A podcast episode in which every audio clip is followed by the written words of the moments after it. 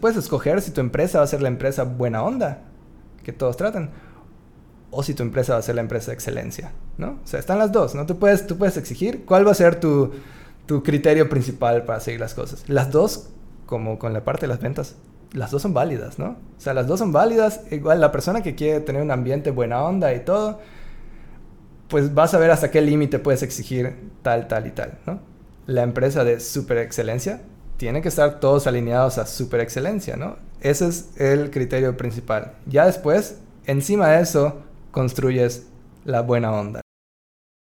Bienvenidos y bienvenidas. Esto es Iniciadores. Yo soy Maru Medina empresaria, coach y autora del libro Depende de ti. En este podcast, entre disertaciones y conversaciones con gente extraordinaria, exploramos ideas que te ayuden a recuperar el entusiasmo por tu vida personal y empresarial. Como siempre. Hola Maru. Hola Ricardo. ¿Qué tal? Buen tal. Durante casi siete años comenzamos nuestros programas así, en Padrecito Empresarial.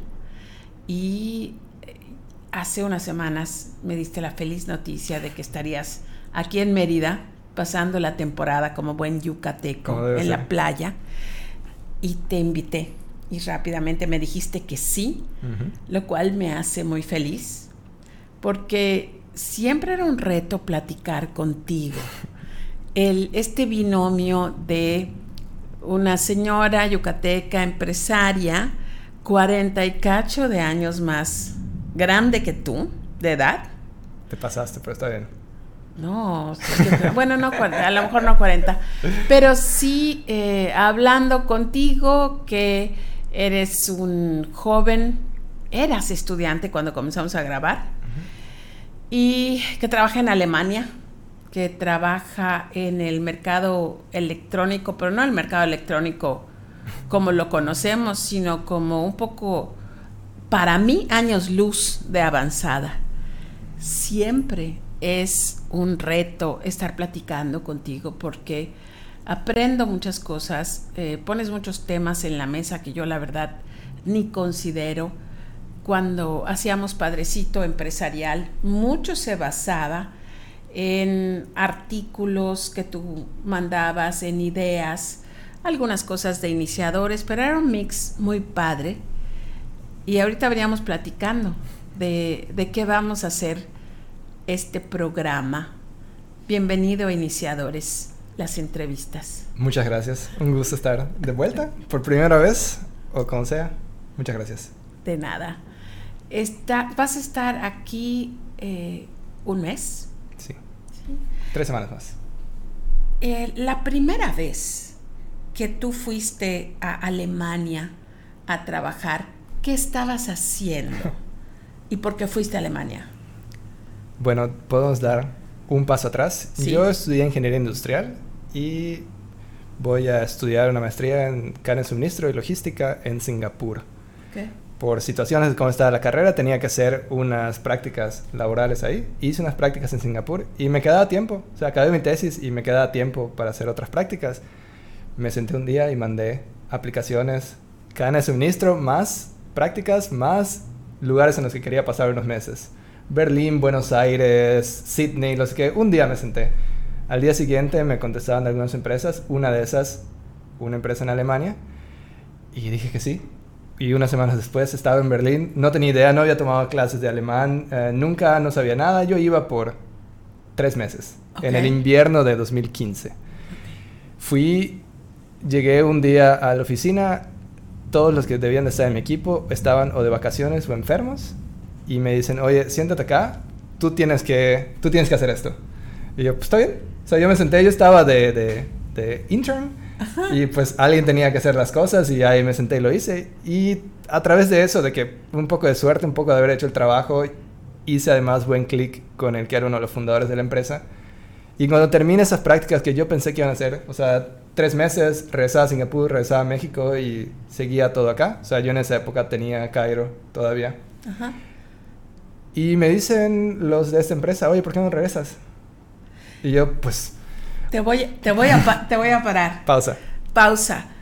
¿Qué era Cairo? Dices, yo tenía Cairo en el 2015. ¿Qué era Cairo? Para la gente que nos está escuchando, muchos te conocen, muchos se van a alegrar de volver a oír tu voz, pero otros no. ¿Qué era Cairo? ¿Qué? Otro medio paso atrás. Yo cuando estaba en la universidad, un poco por capricho e ingenuidad y porque era mi visión, abrí un cine, un microcine combinado con un café en Itzimná, aquí en Mérida, y lo tuve por casi 10 años. Y era eso, una mezcla. Era, quería ese lugar que yo quería que existiera, pero no existía. Dije, ¿por qué no, por qué no lo voy a hacer yo? Rentabas, rentabas películas. Cuando se dejaron de rentar películas, también eh, alquilabas la sala de cine ah, de una manera privada. Por ejemplo, yo en un par de ocasiones llevé amigas a ver cierto tipo de películas, pero también llevé a mi staff para ver cierto tipo de películas para discutir y no era la única. Eh, había club de cine. Sí, la verdad es un, o sea, lo sigo usando como una manera de, o sea, lo comparo con partes de, mi vida, ¿no? O sea, fue algo que me dio muchísimo, aprendí mil cosas, lo abrí cuando tenía 19 años, que es... Eh, te vas topando de frente con un montón de cosas que sientes, ah, sí, sí se puede, y te dices, ok, es un poco diferente. Y creo que me, me, dio bastante que, no es que me resbalen las cosas que pueden ir mal, pero como que dices, ya, ya, ya vi que pasen cosas peores. Así vas agarrando callo.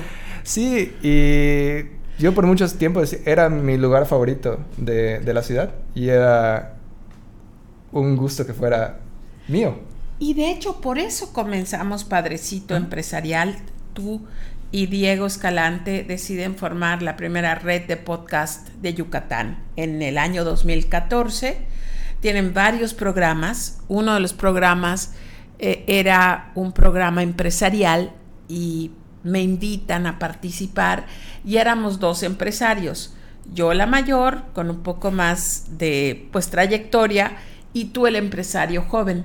Y hablábamos de diferentes tópicos y para nuestra sorpresa, la gente empezó a escucharnos, aunque eran tiempos donde no se sabía exactamente qué era un podcast. Eso era, todavía teníamos que explicar qué, sí. qué era.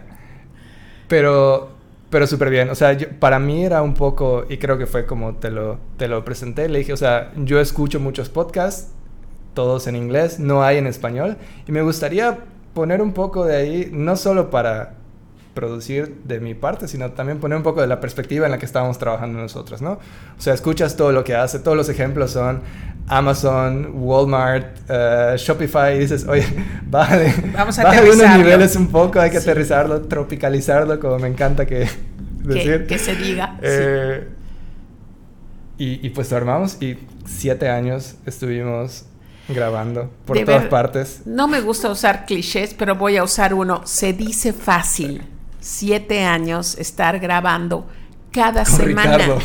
Y además, Ricardo, yo estaba en Mérida todo ese tiempo, estuve en Mérida grabando, digo, algún viaje que yo hacía, pero Ricardo de repente estaba en Brasil, de repente estaba en Singapur, de repente estaba en China, de repente estabas en Alemania, y tú eras el que tenía que acomodar sus horarios porque yo tenía cierta libertad, pero Diego no. Diego solo podía una grabar. Vez, solo una vez no llegué que me dormí. sí.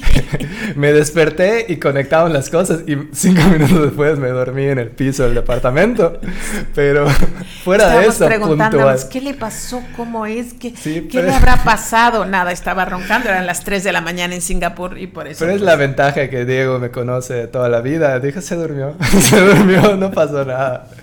Y ahí, ahí, nos juntamos a grabar otro, otro día, pero era algo que disfrutaba mucho y lo disfruto y ahí les invito a reescuchar el episodio, el último episodio Padrecito Empresarial, 220. Creo que era 19. Por ahí, que hay que lo, que lo revisen. Explicamos, o sea, no, eh, fue más como una parte de cerrar una etapa por, por mi parte. O sea, ya veía yo que, pues cuando empezamos el podcast y los primeros, creo, cinco años del podcast, yo era también tenía mi propia empresa y podía venir con muchos ejemplos de lo que me pasaba a mí. Yo termino con, con Cairo y empiezo a pensar, oye, ya los, los ejemplos que estoy dando igual se van yendo un poco más del camino de estar trabajando en una empresa, ¿no? Sí. Y pues cerramos ese, ese ciclo, pero me encanta venir a, visitar cada, cada, año. Y entonces regresamos otra vez a Lesara. Yo me estoy enterando, Ricardo, de que era algo que a ti se te ocurrió. Yo pensé que en el currículum de la maestría que estabas estudiando en Singapur, te dijeron parte de lo que tienes que hacer es hacer un internship o unas pruebas o un servicio en una empresa europea. No. Pero fue algo que a ti se te ocurrió. No, lo que yo tenía que hacer era seguir matriculado como estudiante. Entonces en Singapur, más casi siempre para bien, también es para mal, saben siempre todo lo que estás haciendo, ¿no? Entonces si estás trabajando, si eres estudiante no puedes tener un trabajo de tiempo completo. O sea, si estás trabajando eh, como estudiante, solo eh, medio tiempo. Trabaja en verano en una empresa ahí sí podía trabajar tiempo completo, pero era tres meses nada más esas prácticas. Y yo pude haberme quedado en la universidad leyendo libros y recibiendo el dinero de mi beca y esperando a que la revisión de mi tesis estuviera lista. Yo ya había hecho todo lo que tenías que, que hacer. Nadie lo escuchen los eh, Y dije, o sea, me puedo quedar, me puedo quedar aquí acostado, puedo hacer algo. Y dije, pues, vamos a aprovechar, ¿no? Es eso de que ves, es como yo decía cuando yo empecé Cairo como estudiante, yo lo usaba como como manera de entrar a otras partes. Y, Oye, vengo de la Wadi, tengo unas preguntas que me gustaría hacer. Y ese era mi punto de entrada para cualquiera, o sea, X, ven que viene un estudiante y sí, y le dije, eh, ok, ¿qué? Le abren las puertas. Sí, ¿qué, ¿cómo funciona tener un café? ¿Qué usas? ¿Qué máquina es? No sé qué. Sí decía luego, o sea, yo estoy pensando en algo, pero eso es, o sea, cuando entras con eso como la primera parte, y fue lo mismo, o sea, dije, esa oportunidad de estar como estudiante matriculado en una empresa que vas a hacer unas prácticas en otra parte. O sea, si no lo hago ahorita, se va, se va a ir, ¿no? si regreso a, México e intento aplicar en eso, yo ya ahora estoy del otro lado y ves todos los, los, las aplicaciones que llegan con alguien que no tiene permiso de trabajo en Alemania, no tiene visa, no tiene ningún, no ha estudiado ahí. Es difícil. Sí, porque luego la empresa toma toda la responsabilidad de ver el proceso de aplicación, de migración y todo tienes que aguantarte los ciclos de espera y, todo. Y si la empresa tiene que escoger entre uno que no tiene permiso y otro que sí tiene permiso, pues... Sí, es, es una, o sea, yo cuando, cuando hago entrevistas es una columna que tenemos, no, no es una descalificación inmediata, sí. pero es algo que te resta marcamos. O sea, ¿tienes permiso de trabajo en la Unión Europea? Sí, no. Estando en Singapur, tú tenías permiso de trabajo en la Unión Europea tenía permiso para hacer prácticas. Como podría ser también como, como estudiante de, en, en otra parte, pero vas durante el curso de, tu, de tus estudios. Igual pude haber aplicado cuando estaba como estudiante aquí, pero ya como alguien titulado, ya se vuelve un poco diferente, porque ya no puedes aplicar para unas prácticas de estudiante. Ya.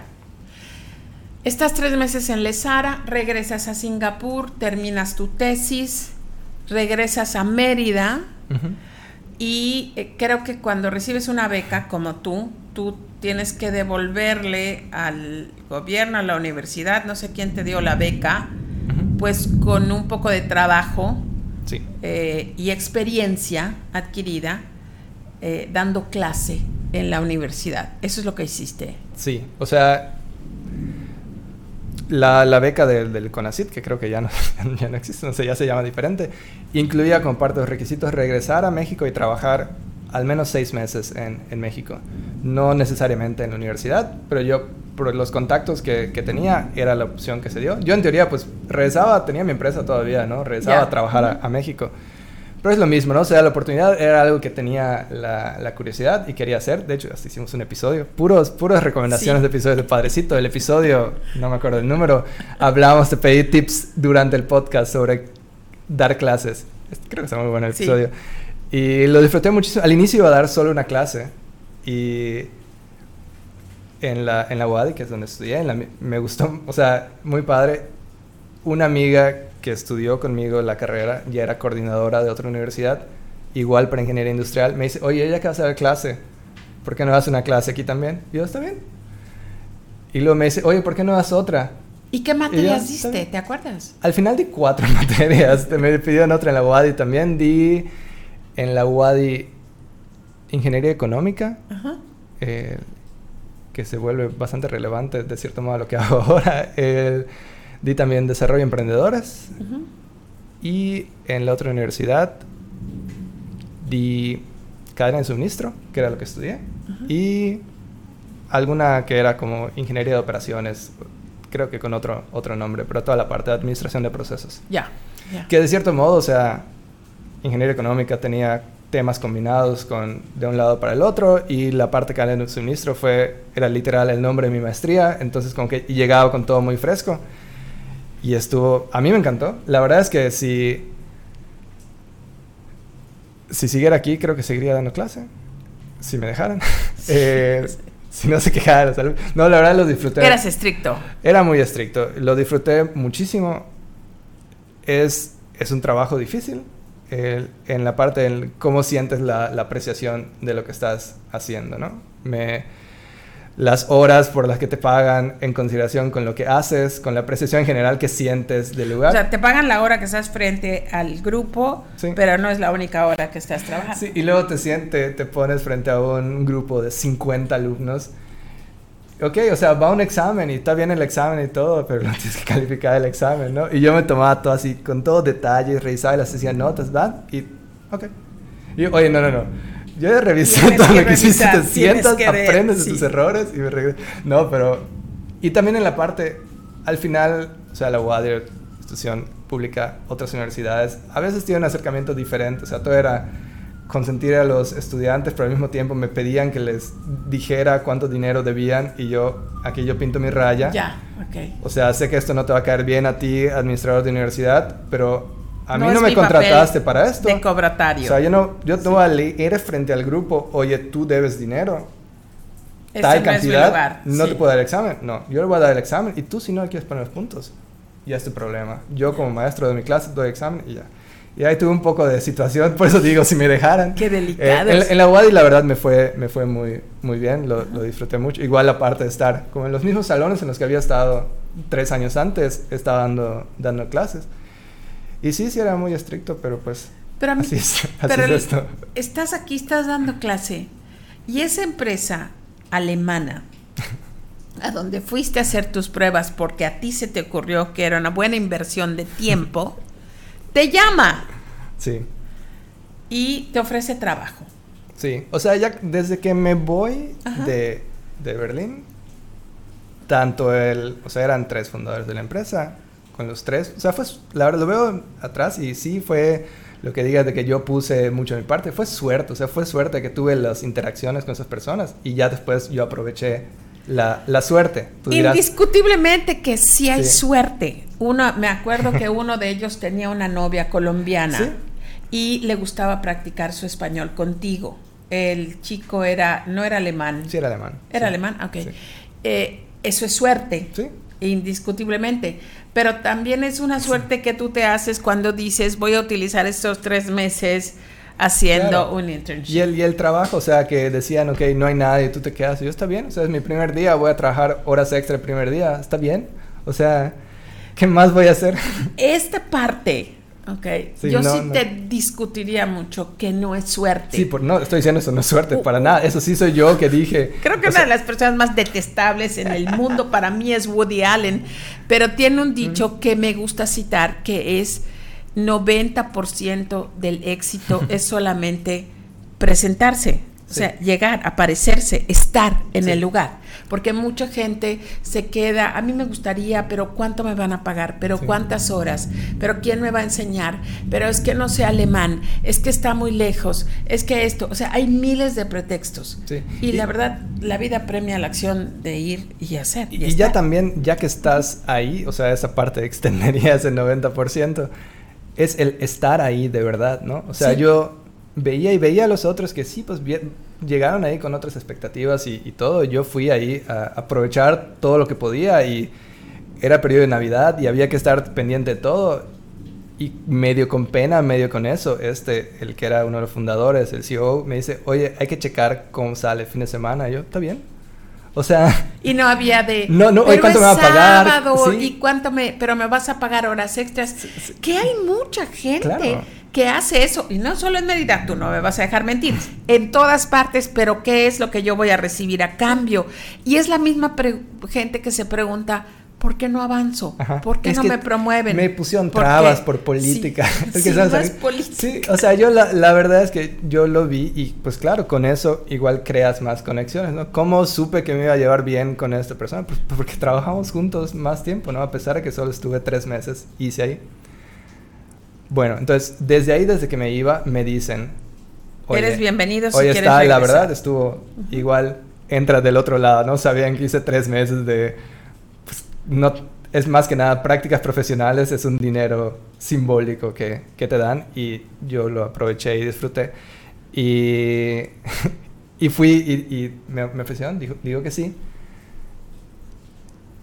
Y creo que tenía que trabajar seis meses aquí y trabajé seis meses un día y el día siguiente me fui. O sea, yo di mi última clase un viernes, hice mi despedida con mis amigos el sábado el domingo volé y el lunes entré a trabajar. ¿No les pediste que te dejaran el jet lag, dormir un poquito para que puedas estar más fresco? Directo, llegué a Berlín el domingo a las 5 o 6 de la tarde, fui a cenar con unos amigos que había hecho durante mis prácticas y el lunes fui a, o sea, el día siguiente fui a trabajar. Explica brevemente en qué consistía los negocios de Lesara, que así se llamaba esta empresa. Lesara era una empresa de era, palabra clave, era una empresa de comercio electrónico que vendía artículos de, decíamos, moda y estilo de vida. Creo que un poco una mezcla de adelantada a su tiempo y un poco y hubiera pasado una etapa muy difícil ahorita creo con toda la parte de envíos desde China la parte como la logística está difícil porque toda la, la, especialidad de Lesara era la parte de cadena de suministro. O sea, cómo hacer que lleguen las cosas desde China hasta Europa de manera más rápida con trato al cliente eh, preferencial. Mueven muchas partes de la operación que normalmente estaba en Europa, la pasan a China. Hay buena comunicación ahí entre las dos partes. Y una de las claves ahí era que mandaban todo, empacaban todo desde China ya con las etiquetas de cada cosa volaban, o sea, todos los fue el medio ambiente, pero volaban, como hacen muchas empresas, casi todas, volaban eh, los pedidos, llegaban en contenedores, pero cuando en vez de que llegue un contenedor de pura camisa, ya llegan los contenedores con paquetes ya hechos para todo, ¿no? Entonces de eso llegaba al aeropuerto de Frankfurt, Milán, Ámsterdam, lo que sea, todos esos para los de esos países y las empresas de entrega a domicilio podían pegar, recoger directo y llevar a entregar. Eso te ahorra. En ese entonces, pues ahora, porque decía un poco adelantado, ahora AliExpress era un nombre que yo tenía que explicar, ahora ya todos.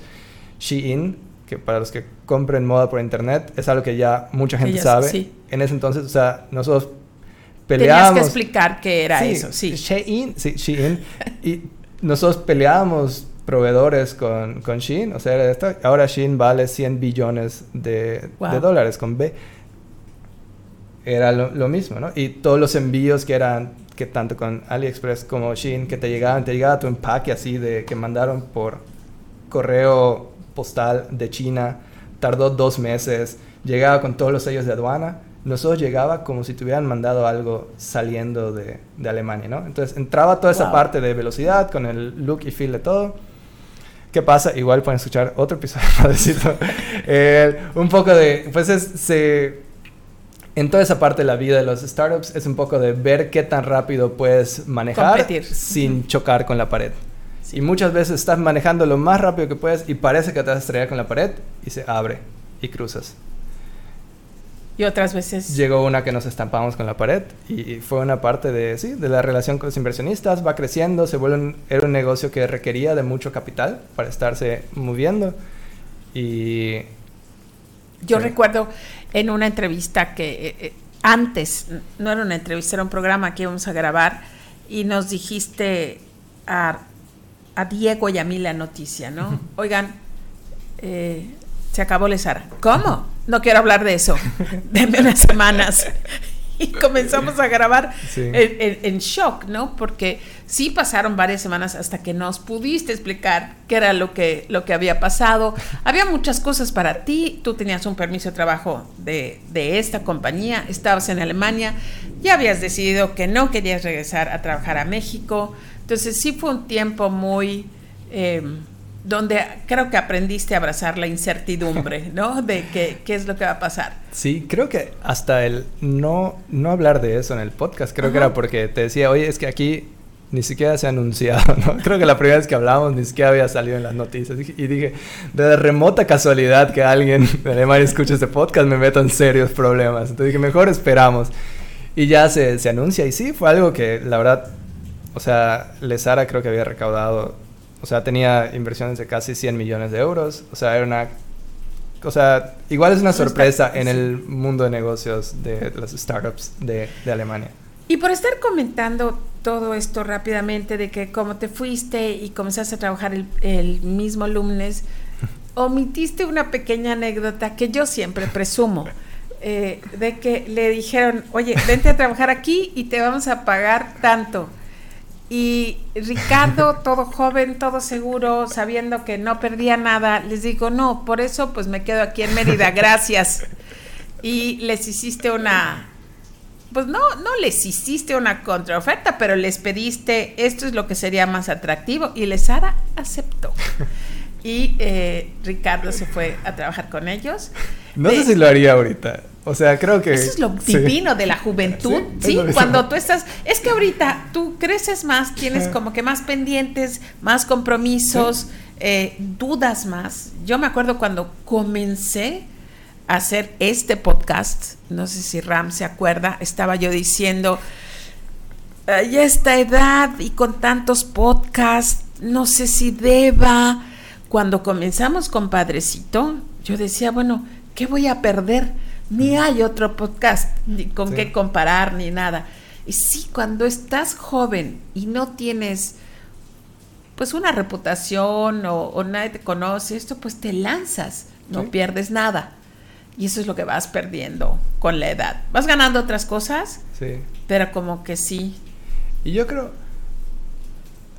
decía que no lo haría, pero creo que sí lo haría. Algo que he aprendido es cuando estás en una negociación con, con, alguien, la persona que es la que va a decir, normalmente es la que va a pagar, ¿no? Sí. Que te dice sí o no. Cuando yo estaba en esa posición, valoro la persona que me empuja un poquito, ¿no? Si yo voy a contratar a alguien, que es lo que en gran, o sea, todo proceso de contratación de la empresa en la que trabajo ahora, yo lo veo también. Si te ofrece un salario y me dices sí, ¿así? Sí. Te desilusiona un poquito. Está bien, o sea, oye, ¿sabes? Quiero un poco de, chispa, al menos. Dentro de lo razonable. Un poco de ambición. Sí, o sea, y, que me digan algo, claro, algo dentro que esté estudiado, no, no que nada más dar por dar. Si hay veces que ofrecemos algo que está arriba, en el, la parte de arriba del rango, si empiezas algo que ya está para otra posición, sí. significa igual que como que no sabes o estás intentando negociar por negociar. Y no. Pero si te estoy dando algo que está, te tiré en el rango nada más para, ver qué dices. Y me dice, sí. Entonces creo que eso también fue parte de cuando yo lo dije. Pues como que da un poco igual de la otra parte. Dicen, sí, un poco de chispa sí. Sí. Hace falta, tiene sentido. Eh, pero sí, claro que es difícil porque tienes que tener la seguridad de que si te dicen que no, pues yo, o sea, yo estaba aquí, estaba, como dije, estaba dando clases, tenía mi empresa. Estabas contento. o sea, dije, o sea, si me voy a ir vas para hacer algo que, y fue como que se lo dije a Matías, el que era en ese entonces mi, mi, jefe. Le dije, ¿sabes qué? O sea, me encantó trabajar con ustedes, me encantó la experiencia, pero no voy a, no empacar y, cambiar mi vida por, por, eso. Y me ofrecieron el doble. Y pues me fui. El doble. Give me five. Oye, voy a apretar el botón de fast forward. Eh, termina Lesara, eh, las leyes laborales de Alemania una maravilla, hay un seguro de desempleo, pero no eres de las personas que se queda rascando el touch, empiezas a ver qué has. estuviste en dos empresas antes de entrar a donde estás ahorita o en una? En una, trabajé en una. Igual otro episodio de Parecito.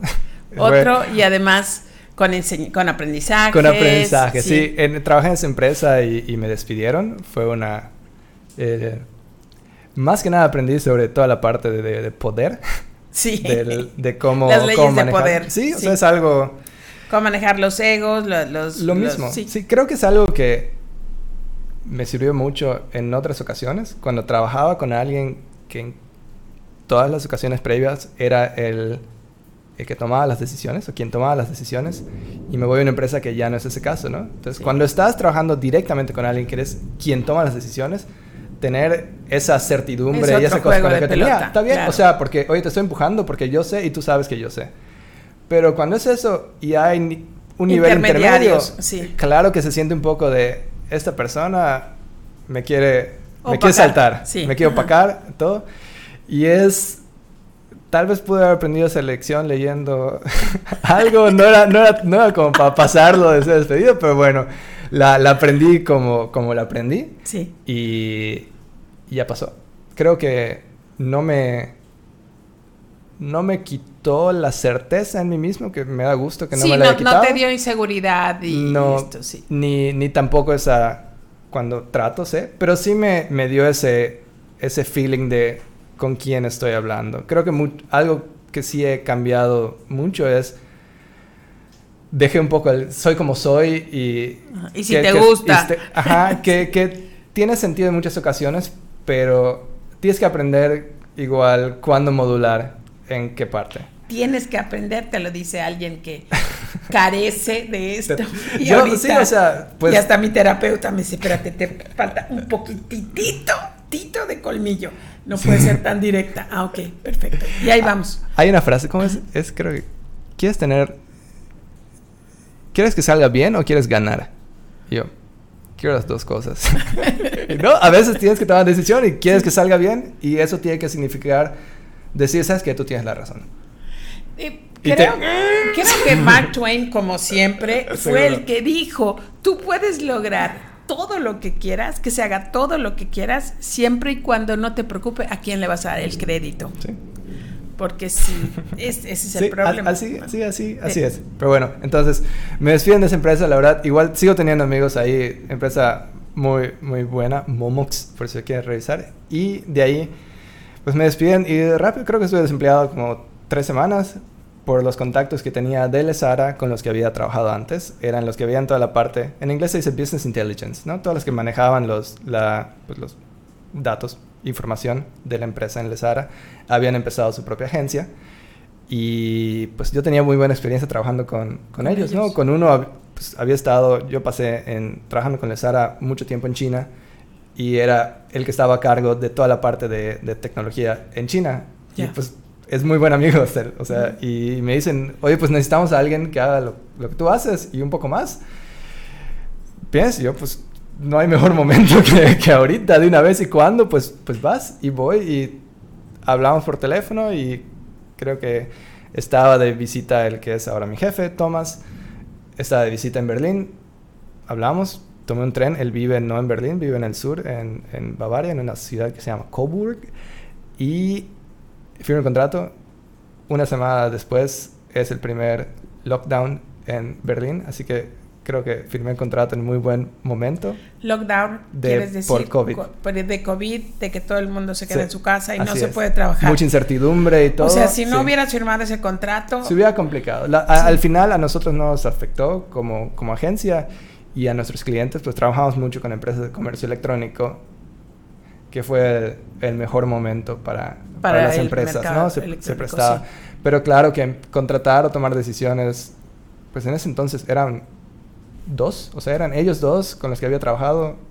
Yo fui la primera persona que contrataban, ahora somos 15. Wow.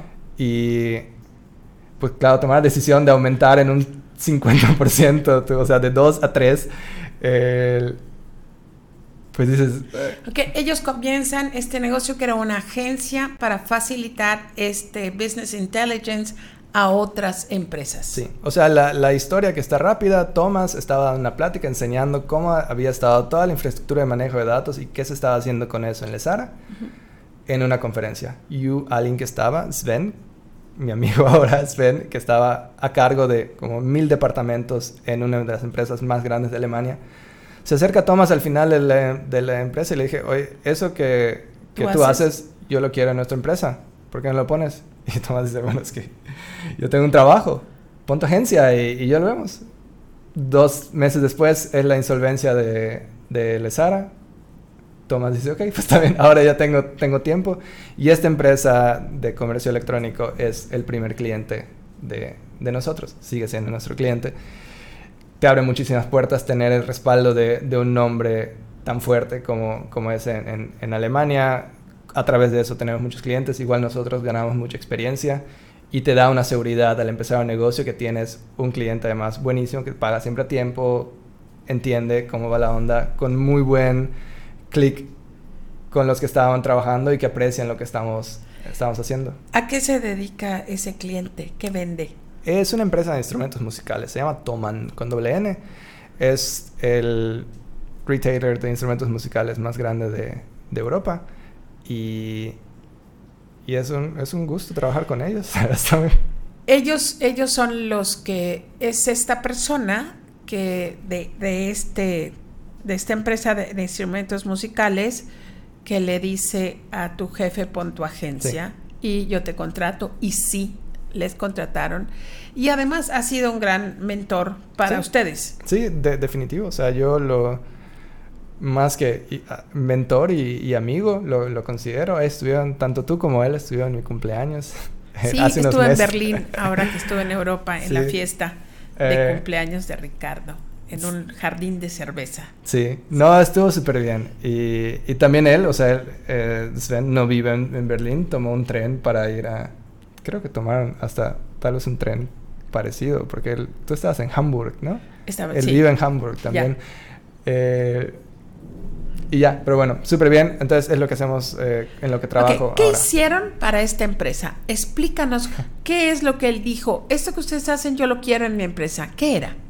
Va toda la parte, el, término en inglés se llama data warehousing, ¿no? Como almacenamiento, almacén de datos. ¿Esto en qué consiste? Tú si manejas toda tu información en archivos de Excel, te enfrentas con dos problemas. El primero es que Excel tiene un límite de líneas de información. O sea, ah, no, no es así. No es limitado, te ah, topas con...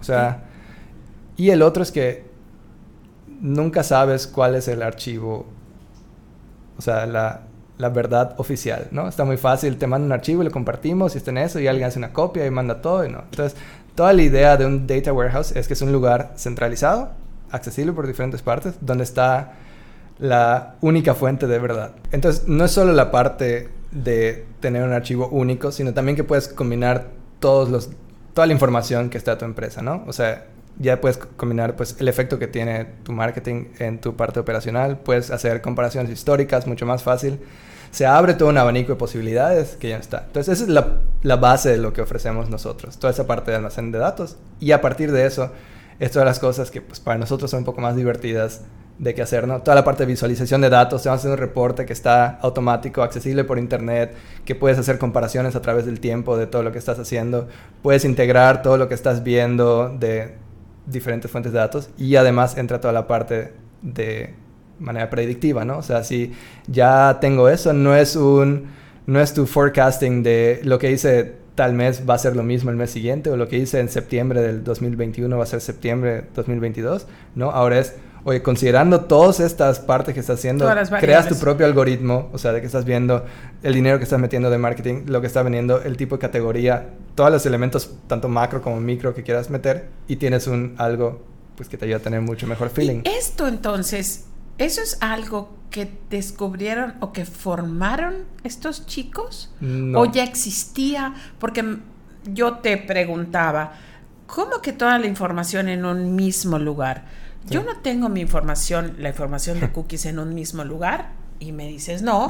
Unas cosas son tus reportes financieros, otras están los el productos, el marketing, pero de lo que se trata es que todo esté dando respuestas de todo. Y me decías, eh, ¿quiénes son?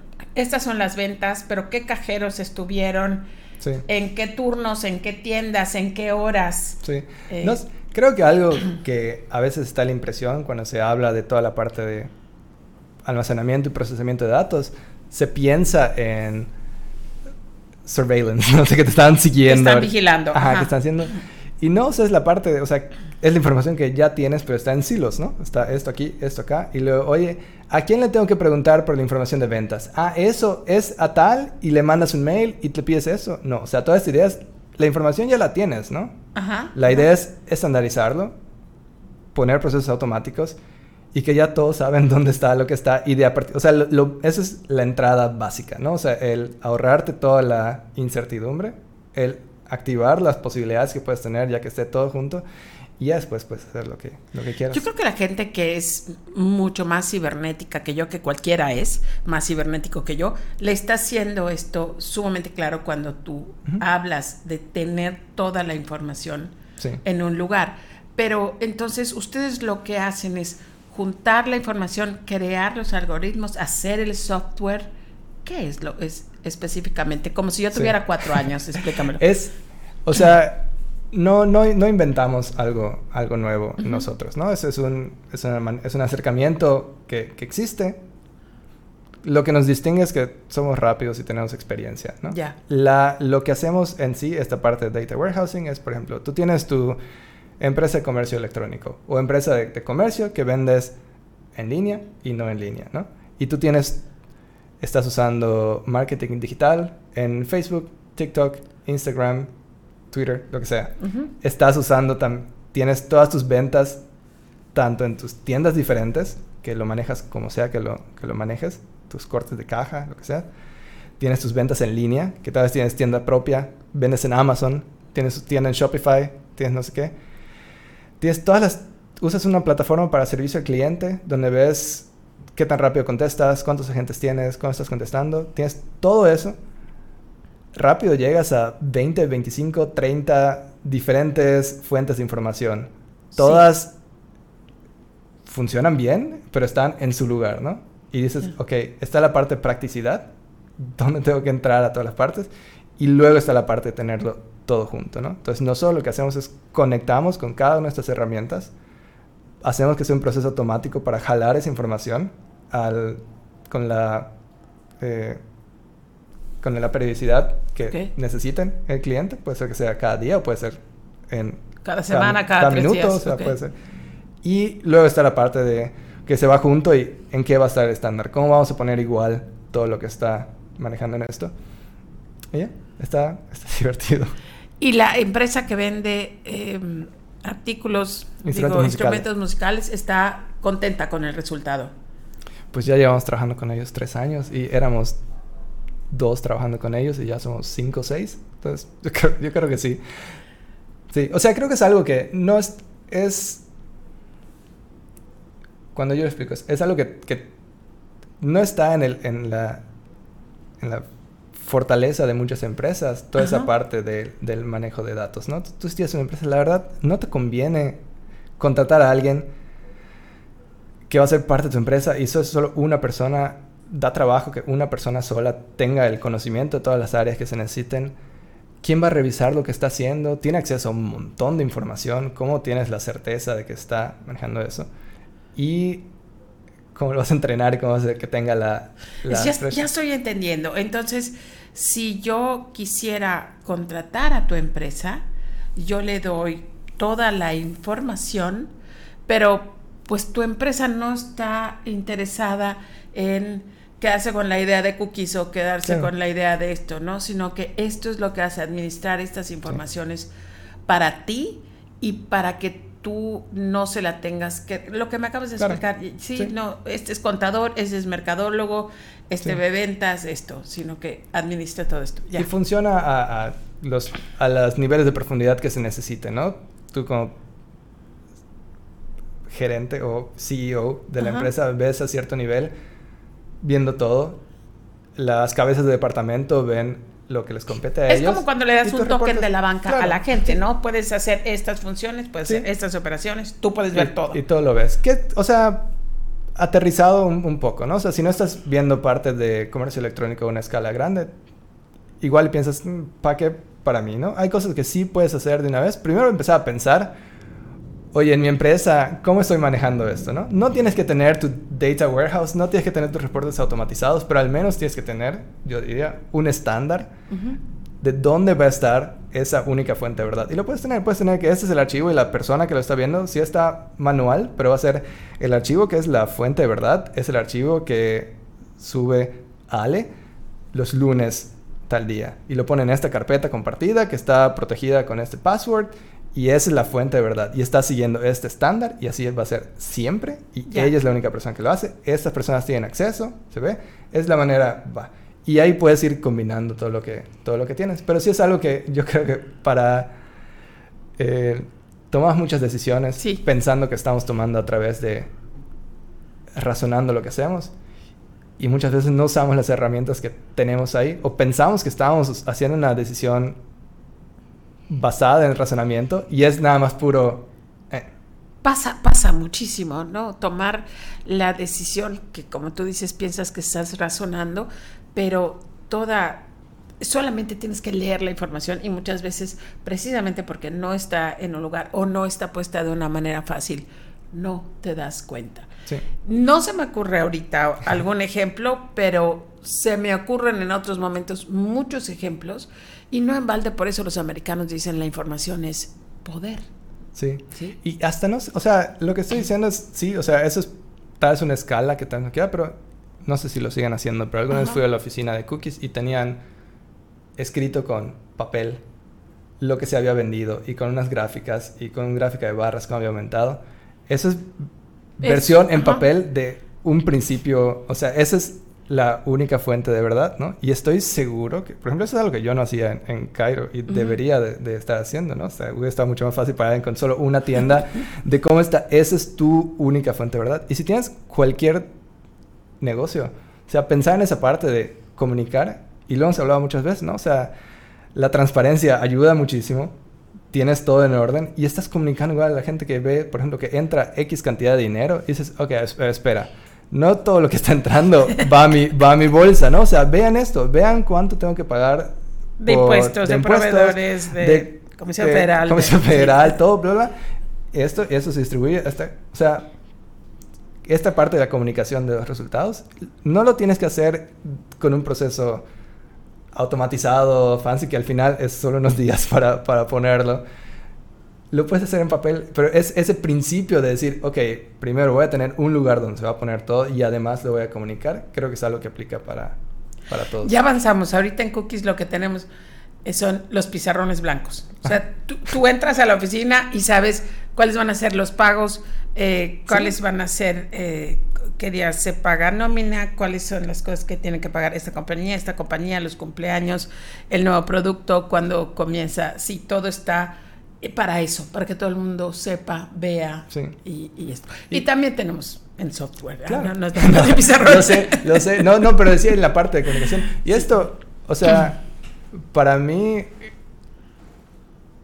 grita y myth ah, todo el proceso, ¿no? O sea, el tener la visión de, todo para que no estés aquí haciendo, o sea, tener ese momento de, ok, voy para arriba y veo qué es lo que está pasando en, todo. Sí puede ser en papel, puede ser en un software, puede ser un poco más eh, automatizado, sofisticado. Al final, el principio ese de tenerlo todo para ver trabajar en tu negocio. ¿Cómo es? Sí. On. Ah, sí. On your business, not in your business. Sí. alrededor de tu, de tu negocio. Exactamente, sí. El Gerber, eh, en el mito del emprendedor, en el IMIT, él lo, lo decía más eh, de este modo. Decía, tú tienes que cuantificar todo, pero cuantificar para saber, ¿no? Cuántas ventas, cuántas servilletas, a qué hora entra la gente, si son mujeres, si son hombres, de qué edades, o sea toda esta información que tú tengas, mientras más cuantifiquen, mientras más observes, más conoces tu negocio. Que creo que al final de cuentas viene siendo como el mismo principio de, sí. todo. Y al final salen, o sea, cuantificar no es solo el acto sino de, estar llevando, el, sino definir qué es. Un ejemplo que siempre ponemos, o sea, hasta cuando estamos hablando con alguien que lleva una empresa un poco más sofisticada, nos dice, es que quiero ver el, las ventas, ¿no? El revenue. Y digo, ok, ¿qué es revenue para ti. Y me, me, toman así de como chavito y le digo, ok, sí, pero no te estoy preguntando porque no sé, dime, ¿es antes o después de impuestos, antes o después de, de devoluciones, son lo que sale de tu almacén ese día o es lo que se hizo la compra ese día. Si combino todas, ya rápido tengo 12, 15 criterios diferentes según con todas las combinaciones. ¿Estás seguro, segura de lo que tú me dices es lo que piensa tu departamento de finanzas? ¿Lo que piensa tus tiendas? Es maravilloso lo que acabas de decir. inmediato todos quedan... Mm, y a veces ni, ni, la persona misma sabe, ah, pues no sé si, o sea, pues qué es mejor, antes o después de devoluciones. Y yo, pues tú lo tienes que definir. Lo que, tú, quieras, pero defínelo. Y, y manda ese criterio, ¿no? vamos a, vamos a considerar revenue antes de impuestos, después de devoluciones y solamente lo que pasa en este periodo de tiempo. Sí, porque no hay nada obvio. Sí, o sea, todo, todo es, y a veces es algo que topa con, con, frustraciones cuando nosotros le decimos, o sea, yo te puedo recomendar qué es, lo que, qué es lo que yo haría, pero al final... Tú tienes que decidir. Tú decides, ¿no? O sea, tú decides. Y eso es, estamos viendo lo que debería ser el indicador de desempeño más básico de todos, ¿no? Todo lo demás que entra estás partiendo de, una parte de un poco de incertidumbre. Claro. Todo lo demás se va multiplicando y dices, si, es, si ni siquiera esto me puedes contestar con certeza. Sí, hay, que, pensar. Sí, Y es lo que está padre, es lo que está padre y es lo que aplica para, para todos. Quieras implementar lo que quieras, tómate un tiempo. O sea, todos esos elementos que estás asumiendo como tomado por, por sentado que es así, que todos saben que es eso, es, verdad. Sí, sí, sí, cuestiónalo. Ricardo, ¿sigue siendo verdad esto de que en, en todas las empresas se tienen el, mismo tipo de reto y de problemas, el mismo tipo de problemas con los colaboradores, con, con los clientes, con todo? O sea, sí se da tú solamente has trabajado en Alemania y has trabajado en México, pero también has estado en, otras partes y encuentras comportamiento de clientes, de colaboradores, que es muy similar o ves en diferentes culturas eh, diferentes. Estoy pensando ahorita, por ejemplo, en los colaboradores. Hace ratito estábamos hablando de la gente que eh, no da el extra, pero espera mucho. Eh, estamos hablando de la gente que espera a que mm, pase el tiempo límite para ir a buscar trabajo.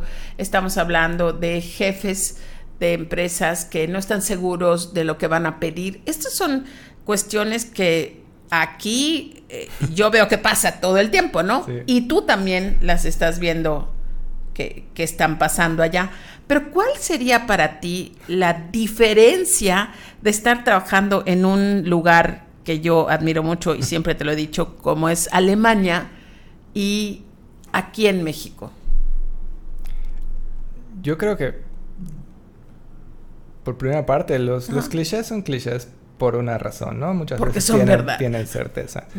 El, también está la parte de que en todo el mundo hay cada cada tipo de persona que, queda, ¿no? Entonces, la...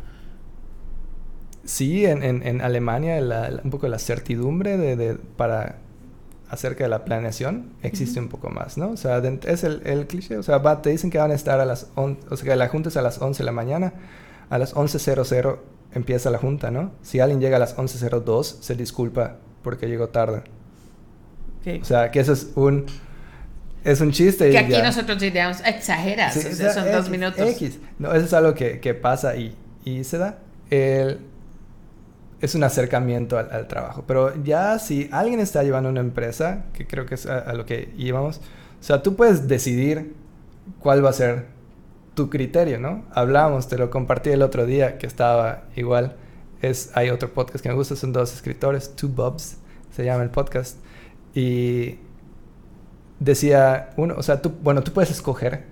O sea, tú puedes escoger si tu empresa va a ser la empresa buena onda, que todos tratan, o si tu empresa va a ser la empresa de excelencia, ¿no? O sea, están las dos, ¿no? Tú puedes, tú puedes exigir cuál va a ser tu, tu criterio principal para seguir las cosas. Las dos, como con la parte de las ventas, las dos son válidas, ¿no? O sea, las dos son válidas. Igual la persona que quiere tener un ambiente buena onda y todo, pues vas a ver hasta qué límite puedes exigir tal, tal y tal, ¿no? la empresa de super excelencia, tiene que estar todos alineados a super excelencia, ¿no? Ese es el criterio principal. Ya después, encima de eso, construyes la buena onda, ¿no? Y en el otro, la buena onda, le agregas las partes de excelencia que, que puedas. Yo me acuerdo de ese podcast porque me lo mandaste y lo disfruté. Las, ¿Cuál es la cultura de tu empresa? Cultura de tolerancia. No se le despide a nadie, se perdonan los errores, primero se cuida los sentimientos de las personas, ¿sí? O la cultura de la intolerancia. No vamos a, siempre vamos a estar tratando de sacar lo mejor, siempre vamos a estar yendo hacia adelante, nunca vamos a estar satisfechos. El que no esté a la altura de lo que estamos pidiendo se va. Y eh, me acuerdo porque el, el, que hablaba decía, en, en un ejercicio se le pregunta a la gente, ¿tú en qué tipo de empresa crees que está? Y la mitad de los que trabajan en la empresa dice, estoy en una cultura tolerante y la otra mitad intolerante. Y decía, lo que, lo que debe de hacer es, ok, es una empresa, pero se debe de dividir en la empresa A y en la empresa B. Hay esta cosa igual en tu criterio, en tu experiencia, porque aquí eh, encuentro mucho esto de yo quiero ser el buen agente, sí, sí soy el jefe, pero no quiero caer mal, no quiero exigir. ¿Es una cosa cultural eh, nuestra o es una cosa de personalidad? Creo que es algo humano, o sea, es algo que, va. Lo que es diferente son los, parámetros o el criterio, ¿no? ¿Qué significa? Hablamos, ¿no? ¿Qué significa ser tolerante o intolerante en otra parte, ¿no? Aquí tal vez me, los estudiantes en, me tachaban de pesado cuando les decía, bueno, sé que están cambiando de edificio, sé que todo, tienes 10 minutos para llegar a la, clase. Y yo era el súper estricto, ¿no? Con otras partes, ahí decir 10 minutos sería... ¿por Una vida. ¿Para qué 10? ¿Por qué no ahorita mismo, no? Y, pero sí esa parte de, de, decidir cuál va a ser el acercamiento que vas a tener, existe, ¿no? Y yo es lo que hablo a veces con personas, pues trabajamos con muchas empresas y les, pues yo les digo, ¿no? O sea, se están, están quejándose de cómo está su equipo o algo así. Yo les digo, oye, em, aquí siendo francos, pues lo estás tratando de buena onda, se acostumbran a, buena onda y está bien, o sea, está bien, pero luego no puedes, o sí puedes, pero no te debes sorprender que caes en frustración cuando están llegando tarde, si hay cero repercusiones al, al, respecto. Está bien, o sea, lo que querías tener el ambiente buena onda, tienes el ambiente buena onda, pero si ven que todos llegan tarde y no pasa nada, o sea, no, que no te sorprenda que la gente empiece a llegar tarde, ¿no? Y, empieza el resentimiento, ¿no? Están abusando de mí, me están viendo la cara. No, tú les enseñaste que esto podía ser. Y, pero nunca, me diste, pues, la repercusión. Lo, que queda es que puedes hacer ese movimiento de intentar encontrar personas que se alineen más a tu, a tu manera de ver la vida, tus valores, y que tal vez estés llevando algo más buena onda, pero es porque estás contratando por sistema gente que tiene esos valores internos. O sea, a mí yo creo que en la empresa en que trabajo va más en la dirección hacia empresa buena onda. Sí. Yo creo, sí. Más tolerante. Pero, o sea, para mí la parte de, excelencia es algo que a mí me importa, ¿no? O sea, si lo voy a hacer, lo voy a hacer bien. Ok, a ti te contrataron, a ti te invitaron a quedarte a ti te llamaron cuando estabas en México, a ti te doblaron el sueldo porque seguramente vieron sí, estos valores. ¿Qué ha pasado con las otras gentes, con los otros 14 que trabajan en esta empresa? Yo les, yo les digo muchas veces, o sea, les digo, primero, la empresa no es mía, ¿no? O sea, yo no puedo decir, y, pero yo le doy seguimiento a casi todos los que entran. Les digo, pues no había visto la conexión ahí. Le digo, o sea, tienes, tienes dos opciones, ¿no? Creo que hasta hablamos un día tú y yo. Eh, tienes dos opciones. O sea, tú puedes avanzar, trabajar y todo va a salir bien. O sea, te va a ir bien, vas a tener tu trabajo, vas a avanzar y ya. Tienes la opción de aprovechar todo lo que tienes ahorita y dar con todo, ¿no? Si, si te vas a quejar de que estás trabajando un poco de todo, no en las quejas, todo puede estar así y vas a tener una carrera muy buena. Pero ahora, si está en ti el querer dar ese todo y a ti te importa, porque, porque a ti te importa, ¿no? Porque le quieres demostrar algo a alguien. Sí, sí, Está el mundo para que, para que aproveches. O sea, está el contacto con todas esas empresas que te dejan, que confían en ti para manejar toda la información de ellos. Mostrar el conocimiento, mostrar el interés, mostrar que te, que te importa lo que está haciendo. Eso hace, en nada de tiempo te vuelves una de las personas más valiosas. Más valiosas y que con las que confían más. Y si te lo y si lo llevas con este aire de oye, es porque soy un profesional, pero al final es porque lo estamos haciendo un proyecto y porque todo va con amistad, ¿no? Es como un combo muy bueno, yo creo. Pero eso es algo que tienen que, o sea, yo les digo, tú tienes que decidir, ¿no? O sea, eso es algo que yo te, te puedo empujar un poco para tener estándares, pero al final es, o sea, si tú, si te gusta dormir hasta tarde y quieres llegar a las diez y media y trabajar hasta un poco más tarde, está bien. O sea, pero el día que venga el gerente de la empresa y está aquí, y tú no estés. Y tú no estés, o sea, al final no te vamos a despedir, ¿no? O sea, es la empresa de un cliente, ¿no? Pero cuando pasen, ese se acuerde los nombres de las personas, ¿no? Está todo, y si vamos a comer y tú no estás porque quisiste trabajar ese día desde tu casa, porque quisiste... O no te gusta la comida china y preferiste no ir. Está bien, o sea, está, nosotros siempre vamos a tener la flexibilidad para, para eso, porque es en cómo estructuramos la empresa. Pero, si vienes y estás aquí, vas a tener más oportunidades y eso es pero tiene que venir de, de ti, ¿no?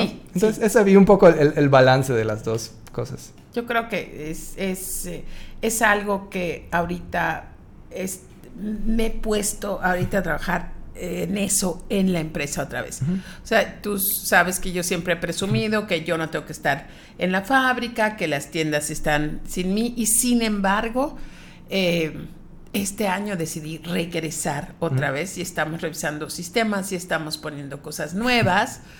Em, yo he querido desde siempre tener toda la empresa trabajando una semana inglesa, cinco días. Yo creo que la gente toda debe de, descansar dos días. Es una cosa súper normal donde tú estás, pero no es normal. Aquí, a menos que seas un banco o una institución de gobierno. Pero la empresa privada y sobre todo la empresa pequeña privada, pues no, no funciona así, ¿no? Entonces estamos trabajando con estos, eh, con estos sistemas, pero sí con muchas pláticas del mismo tenor que acabas de decir. O sea, no estás obligado a estar trabajando aquí. Esta es una de las primeras cosas que, que yo veo con ellos. No estamos en un país comunista donde te hayan asignado un puesto y lo tengas que aceptar. Tú nosotros pusimos una oferta, tú la leíste, te gustó y te quedaste. Pero si vamos a hacer estas cosas como semana inglesa y como, nosotros tenemos que empezar a trabajar de una manera diferente, midiendo los tiempos, tomando en cuenta las, las, cosas. Y es muy chistoso porque eh, con este nuevo programa que ahorita estamos en periodo de prueba, estamos probando durante dos meses, se dividió el equipo en dos. Entonces, unos, unos trabajan de lunes a viernes y descansan sábado y domingo, y el otro equipo trabaja de martes a sábado, descansa domingo y lunes. Pero cambian cada 15 días. Entonces, por la manera en que está el calendario, de repente alguno de ellos que descansó el sábado y cambia la quincena y descansa el lunes también, tiene fin de semana de tres días. Entonces, como que se asustan. y, pero entonces, les digo, solamente las empresas perdedoras, losers, se están enfocando en el trabajo. Tenemos que enfocarnos en el resultado. Si la producción está saliendo, si estamos cumpliendo con las tiendas, con toda la gente que, que nos consume, pues seguimos.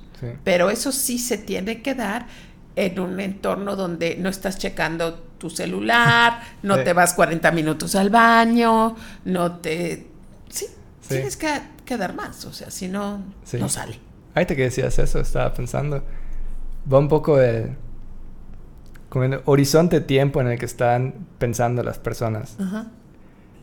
A veces cuando, alguien, cuando estamos hablando de, de algo en la empresa con los clientes y se propone algo, y de inmediato le dice, sí, pero ¿qué, qué hay ahí para mí? O sea, ¿qué, qué, qué, voy a ganar? ¿Qué viene para mí aquí, o sea, en las próximas semanas, en los próximos meses? Yo creo que, al menos para mí, es el acercamiento que no ha funcionado en, en mi vida. O sea, para mí, el, el, el, intentar obtener valor inmediato después de una transacción no es como yo vivo en mi vida o como la quiero vivir esta persona que, está, que estaba a cargo se retiró hace poco de esta empresa, toman instrumentos musicales, Sven. O sea, siempre estaba pidiendo más cosas. pausa. Se retiró, pero porque se jubiló. él quiso. No porque dijo, ya estoy harto, ya me ofrecieron trabajo. No, no. nada más hay que hacer la aclaración. Se, retiró antes de tiempo, porque quería. Y trabajando él siempre habían cosas más y a mí, o sea, me interesaba, ¿no? Y no era algo que porque, ay, voy a quedar bien con él, ¿no? Era, y, y vas haciendo clic y va pidiendo cosas y platicaba que fui a sacar mi licencia en montacarguista, por si alguien necesita. y, y, me decían los de la empresa, es que ¿por qué fuiste? yo, pues que ¿por qué no? O sea... Pero te pongo el contexto. Estando en Alemania hace algunos meses, me dice eh, Ricardo, todavía no he sacado mi licencia de conducir eh, europea. Pero voy a ir a Hamburgo, él vive en Berlín, voy a ir a Hamburgo dentro de tres semanas a tomar un curso para adquirir la licencia de el manejo de montacargas. ¿sí? Totalmente recomendado. Podemos hacer un podcast completo sobre, sobre eso.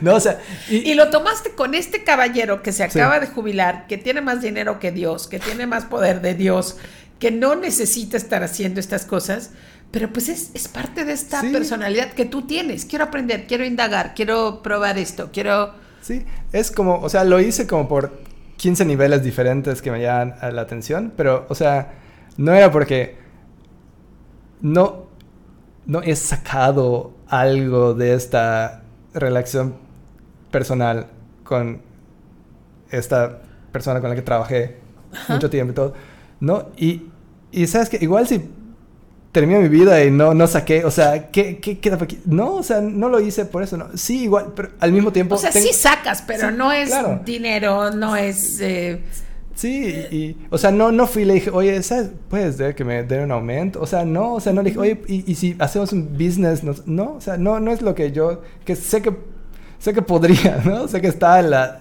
existe la, la opción de eso y no. Y sé que si en algún futuro para algo necesito hasta una referencia de algo, o sea, él, él, así con los ojos cerrados, o sea, sí, o sea, 100%, ¿por qué no? Y da una... Se siente bien, pero al final las cosas que han pasado, porque a mí en lo personal todo eso se alinea con como yo pienso, ¿no? Como, tú ves. ¿Y cómo estuvo ese curso de montacargas? ¿Cuánto, ¿Cuánto tiempo duró y qué aprendiste y qué tenías que hacer? En, en, Alemania necesitas una licencia para todo, porque así son los alemanes, ¿no? Hasta si quieres tener una cabra necesitas una licencia, no es broma. Eh, Sven se iba a retirar y me mostró un archivo de Excel, obviamente, que tenía su lista de no sé cuántas cosas que quería hacer después de que se retirara. Y le estaba mostrando, un día estaba bajando y salía así, licencia y montacaras. Y le apunté y le dije, ¿es en serio eso? Sí. Y dije, va, cuando lo hagas yo me apunto. Por eso fue que fue en la ciudad en la que él vive. Tú vas y para manejar un montacargas, que son esos equipos motorizados que ven en Costco, que lleva el carrito con sus dos como, puntas. tenedor, tenedor levanta. en, en, alemán, se llama tenedor. levantador de tenedor, tenedor, levantador. Y necesitas un permiso para eso, porque al final es maquinaria pesada, ¿no? O sea, 3.5 toneladas, puedes levantar tonelada y media en un montacargas normal. Ven cómo sé cosas. Y sacas tu, permiso, estás moviendo las cosas en almacenes. Los almacenes están fijos, pero están fijos hasta cierto modo que puede estar fijo algo que tiene, está cargando X número de toneladas, ¿no? Estás maniobrando en un espacio pequeño. Si tienen curiosidad, pueden poner en YouTube forklift fail videos y ven todos los videos en los que se cae el almacén completo las porque cosas salen mal. Entonces necesitas un un entrenamiento sobre eso. Entonces fui un fin de semana, o no, tomé un día de vacaciones. eso, tomé un día de vacaciones de, mis días de vacaciones para ir a un curso, el que yo pagué, que no estuvo barato, para ir a otra ciudad a tomar ese curso y es parte teoría y la otra parte práctica, práctica ahí manejando. El instructor estaba muy confundido sobre qué hacíamos. Primero, ¿qué? O sea, ¿qué hacen ustedes dos allá? Y, o Como sea, diría el divo, pero qué necesidad. Sí, o sea, por gusto. Y ya al final le agarré la onda y fue como, va, o sea, ¿quieren, quiere manejar un poco más al final? Entonces, sí, o sea, va moviendo con el montacargas. Está la gente, ahorita está muy de moda, eh, bueno, hasta vi, escuché tu, tu podcast con eh, Taispa. Ajá, con Manola. Manola. Eh, muy buen podcast, por cierto. Y habla toda la parte de, de mindfulness y estar presente y todo. creo que la manera más fácil de llegar a mindfulness es estar, concentrado. Que Frank te dé las llaves del montacargas y se ponga a platicar con otras personas y te dice, sí, mueve ese bloque concreto. Y las personas están, están paradas aquí atrás y tú estás con tonelada y media. Después de 20 minutos de manejar el montacargas y estás moviendo esas cositas y estás así. No hay, o sea, no hay cámaras, no hay nada, tú estás moviendo con feeling. O sea, ver y que entre en el eso. Y si se mueve un poco se cae y pues tan. Las personas que acabas de conocer y amigos. Sí, o sea, estás. Lo moví, moví todo, salí, pues te enseñan cómo pasas de seguridad, bajé me di cuenta que no había respirado, creo que sé cuánto tiempo, o sea, estaba auténticamente presente en el momento, haciendo exclusivamente lo que estaba haciendo, moviendo todo exacto. Se disfruta mucho. Pero Ricardo, por eso adoro Alemania. ¿Tú crees que aquí en México la gente que está manejando montacargas tomar un curso con licencia y eso? Evidentemente alguien les tuvo que enseñar, pero no, no es la metodología. Sí, o sea, esa es una base, ¿no? O sea, tú, yo con esta licencia de montacargas, no, no es que vaya a cualquier lugar y, me ponga, o sea, se supone que con eso te da licencia para que te revisen en algún, o sea, te, o sea, con eso yo voy, yo podría ir a un almacén y digo, oye, tengo licencia de montacargas. Ok, ven aquí, aquí es como lo hacemos acá, estas son las rutas, y te dan, a partir de esa licencia, un permiso para manejar en ese almacén o en ese centro de distribución, en esta área, en esta ruta. O sea, está, porque si hay un error, cuesta mucho dinero el, el, el error. Y Obviamente, te van a decir, obviamente, obviamente, te van a decir que se preocupan por la integridad de las personas y que todos estén sanos.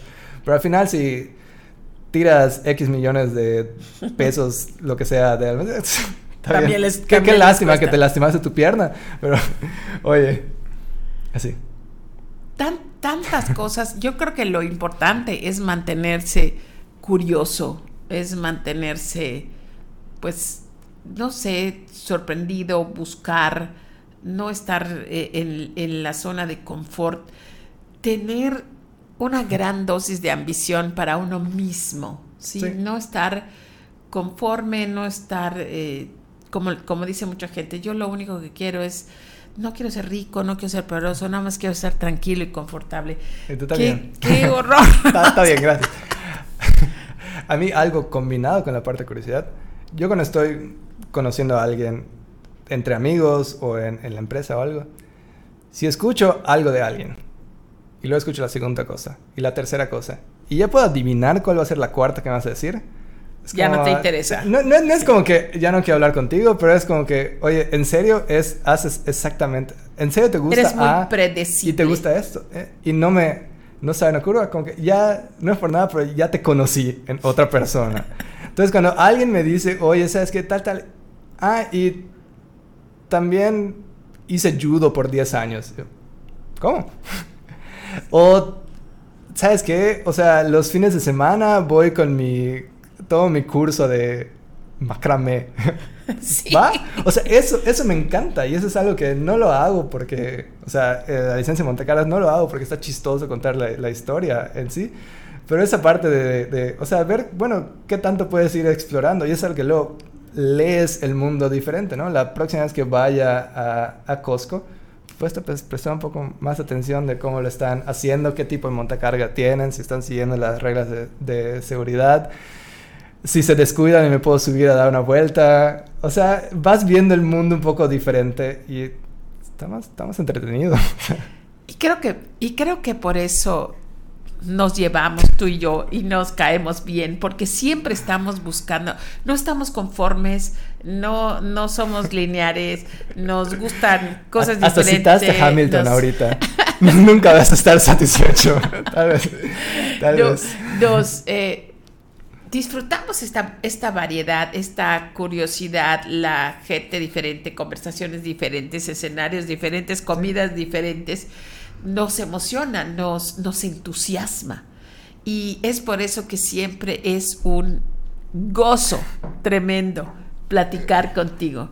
eh, veníamos aquí al estudio y estábamos en el automóvil y te preguntaba, bueno, ¿de qué vamos a conversar hoy? ¿Cuáles van a ser los tópicos? Pero es que la verdad, como nos pasaba en Padrecito Empresarial, tenemos una idea de tópico, pero simplemente comenzábamos a platicar y nos íbamos por todos lados y... Eh, bueno, a lo mejor a alguien aburrió nuestras conversaciones, pero la verdad es que la retroalimentación que yo tenía de los programas es que la, la, gente le gustaba nuestras pláticas que comenzaban siempre con clima y hablábamos de teatro musical, de crecer plantas eh, en la ventana, de, eh, no sé, de comidas, de muchas cosas que nos encantaban, libros, películas y creo que esa, esas conversaciones eh, pues nos llenaron mucho, aprendimos mucho, enseñamos mucho y ahorita tuvimos esta, este espacio que, que, me recordó ese tiempo que, que extraño y que te voy a pedir que si no estás aquí, que no vienes tan seguido a Mérida, cuando menos nos podamos conectar para volver a, a, conversar frente a los micrófonos. Y tú tienes que regresar a Alemania porque en Hamburg en octubre o noviembre abre Hamilton en alemán. Eso va a estar increíble.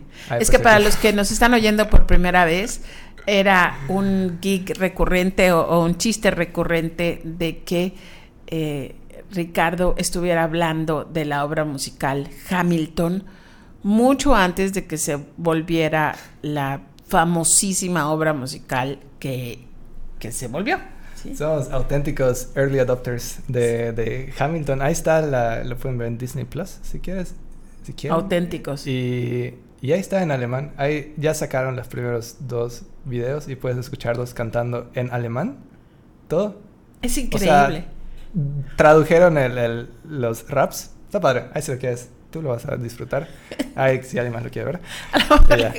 ¿De qué están hablando? De Hamilton. Eso pensé. La obra musical más famosa de todos los tiempos de eh, Broadway. esperé que pasara una hora hasta hablar de, de, Hamilton. Lo tenía... Lo tenías guardado, porque no podemos conversar tú y yo frente a los micrófonos y no mencionar Hamilton. Ya, ya tocaba.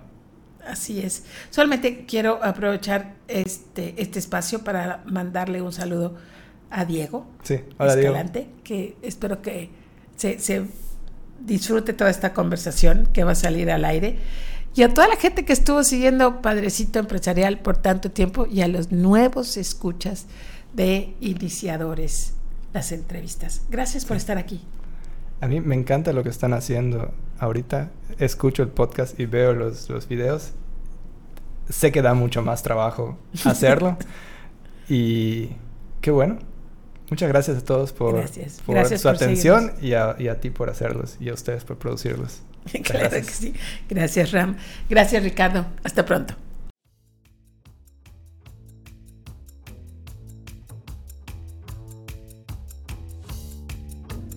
Gracias por escuchar y compartir Iniciadores las entrevistas. No olvides suscribirte a nuestro canal y seguir todas nuestras redes. La dirección y edición está a cargo de Ramsés Rodríguez. Grabamos en el estudio de Meridiano Cero, aquí en Mérida, Yucatán. Esta es una producción de Maru Medina